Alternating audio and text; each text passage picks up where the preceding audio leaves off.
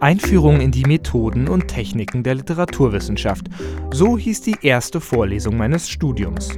Und dass zu den Methoden und Techniken eines Literaturstudenten auch das Klopfen gehört, musste ich auf schmerzhafte Weise feststellen. Gerade hatte der Prof seine Vorlesung beendet, da sprang ich begeisterungstaumelnd vor so viel Eloquenz von meiner Sitzbank auf und fing frenetisch an zu klatschen. Spaß.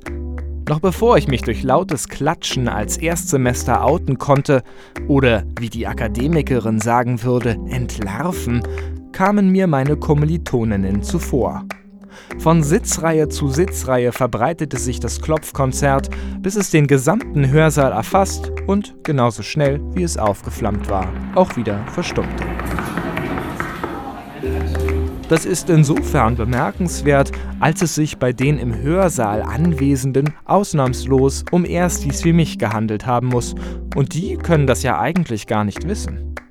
Vielleicht hatte jemand eine große Schwester, vielleicht war der Vater Professor, vielleicht lag es aber auch einfach in der Luft. Die konzentrierte Stille im Hörsaal, weder Ort für einfache Sprache noch für starke Affekte oder große Gesten. Woher kommt es also, dass an deutschen Unis nicht geklatscht, sondern geklopft wird?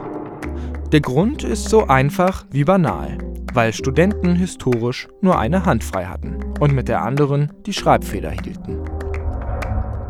Wem das jetzt zu unspektakulär war, dem sei eine andere Theorie präsentiert, wonach Studenten im 18. Jahrhundert ihr Missfallen dadurch ausgedrückt haben sollen, dass sie mit der Faust auf den Tisch schlugen. Im Laufe der Zeit sei daraus dann ein Zeichen der Anerkennung geworden.